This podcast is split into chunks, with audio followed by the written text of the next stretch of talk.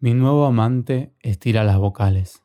Hola, ¿cómo estás? Yo, en cambio, tardo un poco en responder. Bien. Qué bueno, yo también. En la biografía de su Instagram puso, hablo como mi madre y ya no me avergüenza. La Diega vive en un tres ambientes con dos colchones de dos plazas. El que usa de cama está en el cuarto de la izquierda el otro en el de la derecha, enfrente de un televisor de tubo y repleto de almohadones. A ese espacio le dice el living alternativo, lugar para no hacer nada durante todo el fin de semana, salvo comer y ver el cable. En eso estamos, arroz con verduras en bandejas para no manchar las sábanas y la tele sintonizando el reality favorito de la Diega sobre una medium de Miami. Tiene un estilo que ya me parece icónico, bronceado naranja, pelo rubio platinado, alisado e inflado hacia arriba, y uñas esculpidas largas, blancas. Las cámaras la acompañan en su rutina. En el primer capítulo fueron al supermercado, en el segundo a un negocio de vestidos para el dulce 16 de su hija. Entre las góndolas y en el cambiador siente presencias del más allá. Los muertos son el padre de la cajera y el hermano de la vendedora. A través de la medium los espíritus perdonan, avisan que están bien. Ellas liberan su carga, lloran y agradecen. La medium no les cobra. Me sorprende que dos o tres frases resuelvan los duelos. Debe ser un maratón, ya vamos por el tercer capítulo, pero apenas le prestamos atención porque la Diega hace rato empezó a hablar sobre las Magic, unas cartas intercambiables con las que jugaba de pibite.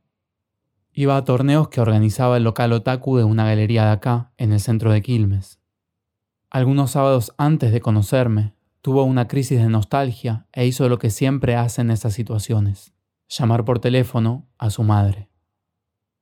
Ella le recomendó salir a tomar aire. La Diega caminó unas cuadras, entró a la galería y salió por Alcina con un sobre de cartas en la mano. Volvió al edificio a las apuradas. Subió los tres pisos saltando por las escaleras, entró a su casa y se tiró en el colchón del living alternativo. El paquete, inmaculado, era de un papel metalizado liso y suave, verde brillante, sin desfasajes de impresión. Al frente, una hechicera con túnica violeta oscuro y rayos en los ojos lanzaba un encantamiento con su puño eléctrico. Lo abrió y puso la nariz adentro. Después miró las cartas una por una. Estaban ilustradas con dragones, ríos y montañas, espíritus en cuevas, gatos endemoniados, árboles con piernas. Recorrió el mazo una vez, dos, tres veces, y sin terminar la cuarta, se quedó dormida. Despertó con las cartas a su alrededor, desparramadas sobre el colchón. Entró al baño, abrió la ducha, y bajo el agua se le ocurrió que tenía que darles un uso. Todavía con la toalla alrededor del pecho y el pelo húmedo goteando la baldosa, juntó las quince cartas en un piloncito sobre el recibidor y las transformó en souvenir. La primera se la llevó un tal Francisco. La Diega tiene esa costumbre de nombrar a las personas sin introducciones, como si yo tuviese que saber por ósmosis quiénes son.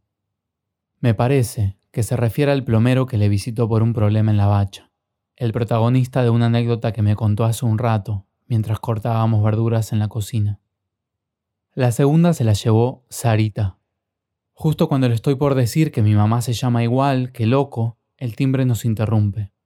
Desenlazamos las piernas y nos despegamos con esfuerzo.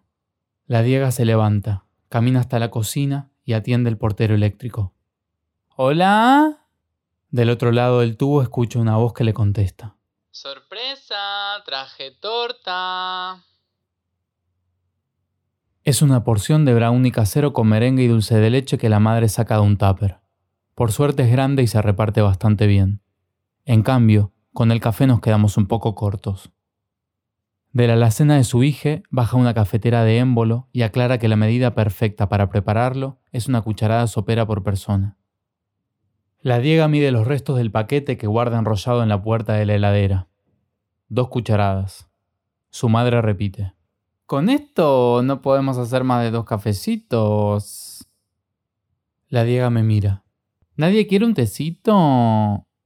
Yo no quiero, No me gusta el té, pero sus ojos de plato esperan una respuesta y su madre limita el gesto. Bueno. Ya con los dos expresos y mi té de boldo en la mesa ratona, su madre pregunta. ¿Y qué tal está? Espectacular. Yo no llego a decir nada. Basta con la respuesta de su hija para empezar un monólogo interminable sobre lo que hizo en la semana. Un fondo de ojos, terapia, kinesiología de la rodilla. Habla en plural por cortesía, pero es obvio que no se dirige a mí. Menciona gente y situaciones que la Diega conoce, pero yo no. En ningún momento le pregunta de dónde salí y ni siquiera se interesa por saber mi nombre. Media hora, cuarenta minutos después, se va. La Diega le ofrece una carta del par que queda sobre el recibidor. O sea que trece personas visitaron a mi nuevo amante antes que yo, pienso. Ella elige al azar, la guarda en la billetera y nos despide con un beso. Más tarde esa noche me llevo la última.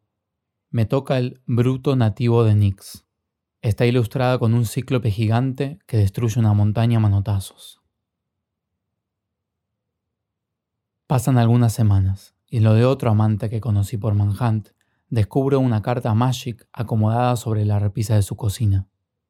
Comparte espacio con un plato decorativo, un moledor de café y una figura de cerámica que parece un gallo o un pato no se llega a distinguir bien.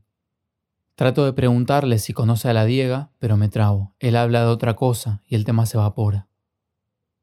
En el bondi de vuelta se me ocurre hacer lo mismo, poner al bruto en la estantería de madera del living de mi casa.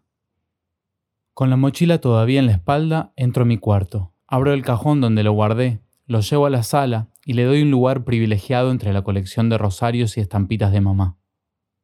Entonces me doy cuenta de que el bruto no es el único intruso pagano.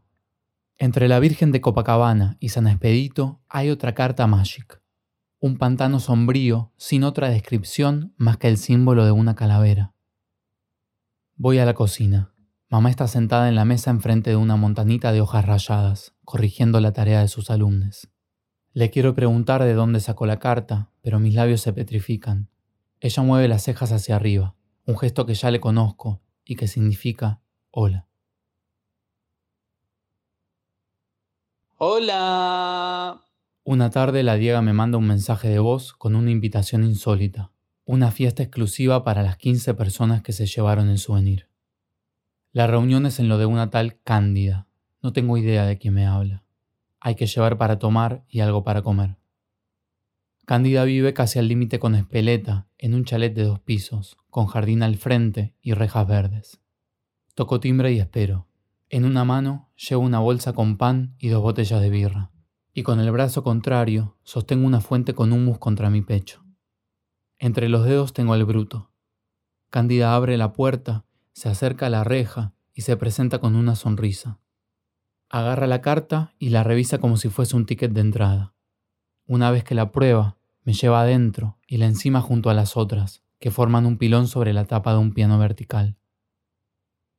En el patio me encuentro a la Diega y a su madre llenando los bowls de una mesa de snacks con chisitos y maní. Hay unas diez personas, algunas flotan en una pelopincho, otras toman sol en reposeras o directamente sobre el pasto. Entre ellas está el otro amante de Manhunt, que me da un piquito. Me siento en el vértice de la pileta con los pies en el agua. ¿Qué carta te tocó? Quiero contestar, pero me interrumpe. A mí me tocó campo de ruina. Cándida entra a la pelopincho con el mate y se va con destreza. Ni una pizca de yerba toca el agua. Yo soy el encargado del pasamanos, y por el privilegio de estar al lado suyo, gano muchas cebadas de chapa.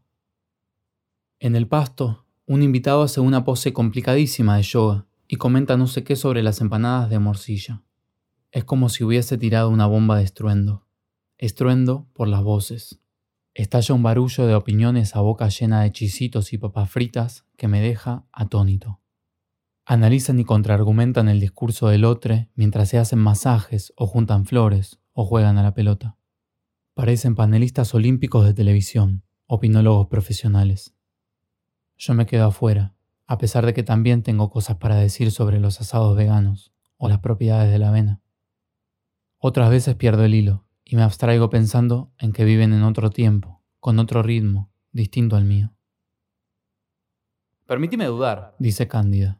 A mí me trae recuerdos de cuando era piba. Si lo comen en el Chaco o no, yo no sé. Pero que mi familia comía, comía. Y entonces le tengo cariño. Y sí, el queso con membrillo es espectacular y a todos nos gusta, pero no puedes decir que sigue siendo el postre del pueblo, un plato popular. No. Con el precio del queso, nada que tenga lácteos tiene ya consumo masivo y por lo tanto no queda otra que aceptar que es un plato por lo menos de la clase media, como los pastelitos, el locro o la carne.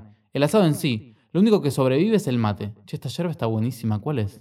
Una orgánica. Bueno, no me refería a la orgánica porque es más cara, pero una puede encontrar otras mucho más baratas y muy buenas. Y eso hace que siga siendo un gusto ahora sí popular. Porque popular no es masivo, Netflix no es popular, es masivo. Son dos cosas muy distintas. Esta pelopincho no es masiva, pero es popular. O sea, no el producto pelopincho, sino la idea de la pelopincho. Una palangana puede ser una pelopincho, eso es lo que la hace popular, el acceso. Mira, lo que decís es contradictorio. La interrumpe otra invitada. Yo tengo algo muy importante que decir sobre el queso y dulce, pero ya se debate sobre si Canal Encuentro es masivo, popular o ninguna de las dos. Cuando quiero decir algo a favor, el tema ya cambió a la invasión de palmeras exóticas en el Río de la Plata. Prefiero seguir escuchando y la cosa sigue más o menos así, hasta que el timbre silencia al grupo. Cándida sale del agua, se seca rápido, entra a la casa y vuelve un par de minutos después con mi mamá, de escolta. Está vestida con su malla entera animal print y anteojos de sol colgando del escote. Desde el umbral de la mosquitero me mira con los párpados entrecerrados, pero después del primer impacto se relaja y mueve sus cejas hacia arriba. Me está diciendo hola. Yo levanto la mano tan sorprendido y desconfiado como ella, que mueve el brazo en un saludo general. Se acerca a la Diega y a su madre, y le saluda con un beso en el cachete. Pasa al lado mío, me bate el pelo. De una bolsa de compras saca un toallón y lo despliega en el pasto. No toca el agua en toda la tarde, ni tampoco mete bocado en las conversaciones, pero toma mucho sol. Antes del crepúsculo las visitas se van yendo de a poco. Quedamos solo mamá y yo. Por mi parte quiero aprovechar la pelopincho hasta el último minuto. Ella, no hace falta que me lo diga, porque la conozco bien, piensa lo mismo del jardín. El sol desaparece, baja la temperatura. Salgo del agua y me tapo con el toallón. Ayudamos a ordenar el patio y a lavar la vajilla. Cándida prepara otra ronda de mate con la yerba orgánica que se dejó la Diega. Un anochecer de verano siempre saca mi lado oscuro, me deprime a ustedes, ¿no? dice Cándida. Es deprimente porque no es solamente el fin de un día, es el fin de un día de verano. O sea, no solamente se acaba un día hermoso que te hace estar desnuda, con la piel al aire libre, sino que se va el recuerdo de los veranos pasados. O sea, en todos los días de verano se muere el recuerdo de un día de verano pasado. A mí me pasa eso. Y me deprimo cuando veo el solcito escapándose de las plantas. ¿A ustedes no? Pero también aprendí a no dejar que la oscuridad le gane al sol, que no haya noche. Estoy hablando de la depresión, ¿no? La depresión es el mal de nuestra época, peor que el cáncer. Conozco más gente muerta por depresión que parece zombie, muerta en vida. Eso es lo peor. Por eso no hay que dejar que la oscuridad gane. A mí de chica en esos días de verano me pasaba lo mismo que a ustedes. Pero busqué ayuda, y acá me tienen, problema superado.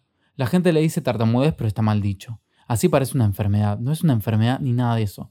A nosotros nos gusta decirnos difluentes. Sí, yo también, aunque no lo crean, porque no es una enfermedad, pero somos como los alcohólicos. ¿Nunca dejan de considerarse alcohólicos?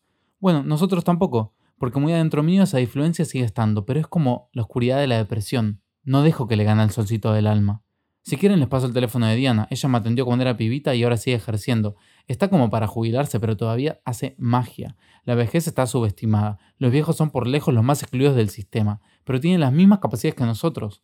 Todo está acá. Todo depende de cómo te sientas del bocho. Un viejo activo está más vivo que un adolescente depresivo. Por eso es tan importante no dejarse entristecer por los anocheceres. Tengo su número, podemos llamar ahora. ¿Para qué perder tiempo, no? Quedan dos cartas sobre la mesa. Mamá agarra una, la relojea y la tira dentro de la bolsa de compras. Levanto la que resta. Me toca de nuevo el bruto nativo de Nix. El consultorio de Diana tiene pocas ventanas, es húmedo y las sillas incómodas, muy rectas. Nos hace sentar en uno de los lados de la mesa y ella en el opuesto. Sin preámbulos, empieza a hablar sobre la difluencia las diferentes formas que tiene de manifestarse y los distintos niveles. Por ejemplo, hay personas que repiten sílabas. Es el famoso y mal llamado tartamudeo. Pero hay otras que prolongan letras, como si las arrastraran. También están las que se quedan con la boca abierta, queriendo decir algo sin poder emitir sonido. Desde su notebook nos muestra un video ilustrativo. Empieza con el logo de la Asociación Argentina de Tartamudes, el dibujo de una tortuga sosteniendo una flor. Sigue con el primer plano de una mujer de cuarenta y pico. Una voz fuera de cuadro le pregunta cuál es su color favorito. La mujer junta los labios, pero se queda rígida en el gesto de una M. Su cara se arruga paulatinamente a medida que el esfuerzo aumenta. Después de casi un minuto, dice. Mi... Con la C vuelve a bloquearse, esta vez con la garganta en tensión. Color el video dura cinco minutos y es una tortura, especialmente para la entrevistada. Cuando termina, Diana vuelve al comienzo y pone pausa sobre la placa con el dibujo de la tortuga. Nos explica su simbología. Para escaparle a este mundo frenético hay que hacer una oda a la lentitud, a tomarse el tiempo que cada una y cada uno necesite para contestar y expresarse. Cierra la pantalla y pone una lata de costura sobre la mesa. De ella saca un cordón de zapatilla y nos explica el primer ejercicio. Hay que agarrar la punta con una mano y con la otra barrer toda la longitud del cordón desde ese extremo hasta el otro. La idea es hacerlo lo más lento posible, estirando una frase. A modo de ejemplo, toma con los dedos de la derecha uno de los lados y ubica los de la izquierda justo por debajo. Por ejemplo, a medida que pronuncia los dedos recorren la extensión del cordón. Estas palabras. En la lata hay muchos colores para elegir. Yo agarro uno rojo. Mamá levanta los pómulos y arruga la frente, lo que equivale a decir algo así como ¿qué es esta ridiculez?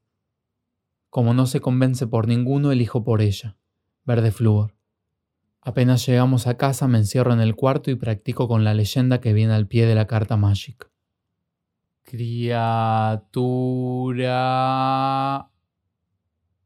Encantamiento. Lanzó la roca arrancada con su único ojo y sus puños fieros desde el acantilado hacia el mar. A la mañana siguiente nos encontramos en la cocina, con los cordones en la mano. Hola. Hola. Está nublado. Y dicen que va a llover. Si así empieza el día esta mierda no va a mejorar. Te lo digo desde ya. ¿Hay algo para comer? Y no, si no me ayudas con las compras, no puedo estar yendo y viniendo yo sola. No hay nada las facturas de ayer. Nos vamos a morir de tanta grasa. A mí ya me queda poco. Desayunamos medialunas con mate y la tele de fondo, en silencio, hasta que me acuerdo lo que tenía para decir sobre el postre vigilante. Yo tenía un profesor en la escuela que decía que el dulce y queso era una metáfora de la unidad latinoamericana porque las dos partes formaban una unidad sin perder su particularidad. O sea, el queso sigue siendo queso y el dulce sigue siendo dulce. En cambio, en una torta todo se mezcla. Para él, la Latinoamérica unida tenía que ir por ese lado. Más organismos transnacionales que unan a los países. El tema es qué país juega como queso y cuál como dulce. Porque dulce puede ser de batata y membrillo, pero lo que nunca cambia es el queso. Mamá frunce el entrecejo, deja el mate sobre la mesa, agarra el cordón y contesta. No te sigo, hijo. Al final del segundo encuentro, como tarea para el tercero, Diana nos pide transcribir una conversación real donde nos hubiera costado expresarnos. Nos recomienda modificar el guion para ficcionar lo que quisiéramos haber dicho. Vamos a escenificarlo en la sesión. Nos explica que cuando hablamos lo hacemos activando una de las dos mitades del cerebro, pero cuando cantamos, leemos o actuamos, la hacemos con la otra, y en este caso las palabras fluyen sin restricciones. La idea es comprobar que podemos atravesar cualquier diálogo con soltura. Mientras escucha, mamá pone cara de haber comido un diente de ajo crudo y sé que no va a cumplir con la consigna. Yo, en cambio, me la tomo muy en serio. La semana siguiente, camino al consultorio, le pido que frenen la panadería. Compro una porción de torta con dulce de leche y merengue. Durante la sesión, a mamá le toca actuar de la Diega y a Diana de su madre. Yo hago de mí mismo, pero me tomo algunas licencias. Por ejemplo, golpeo la mesa ratona y digo, Yo también quiero café. Mamá debería imitar a la Diega, pero se queda parada con la hoja del libreto en la mano, negando con la cabeza. Me acuerdo de unas clases de teatro que tomé hace unos años, donde me decían que nunca había que detener la acción, así que ignoro su pie y sigo. Yo también soy el invitado. Doy otro golpe sobre la mesa. Déjalo, hijo, no te preocupes. Tomaré el té. Diana no solo cambia mi guion, sino que entona como si estuviera en una telenovela. Mamá no aguanta la risa, y Diana se frena en seco con una mueca incómoda. Esperamos a que el ataque se le pase. Aprovecho la pausa y le digo a Diana que estire las vocales, para que sea más realista. Mamá toma un vaso de agua, respira hondo y hace un gesto con la mano, como quien espanta una mosca, lo que quiere decir, sigan. Diana le da la espalda, respira hondo para seguir con el ejercicio. Mamá le clava la mirada en la nuca, baja la comisura de los labios y tensiona el cuello. Justo en ese momento, Diana vuelve a girar y descubre la expresión. Con la mano se acomoda los lentes. Piensa unos segundos, hasta que le dice que capaz este ejercicio no es para ella. Le propone esperar afuera. Mamá está de acuerdo. Agarra su cartera, abre la puerta del consultorio y se mete en el auto. A la media hora salgo con la torta intacta. No hizo falta utilería. Mamá conduce rápido porque no quiere perderse el programa de chimentos de la tarde. Llegamos a casa, tiramos cartera y mochila sobre el sillón y nos vamos directo a la cocina. Pongo la pava en la hornalla y rompo el nylon de una caja de café en saquitos que mamá compró para las visitas. Ella se encarga de subdividir la porción. Ponemos tazas, platos y tenedores en una bandeja y los llevamos a su cuarto. Nos recostamos en la cama y encendemos el cotorreo.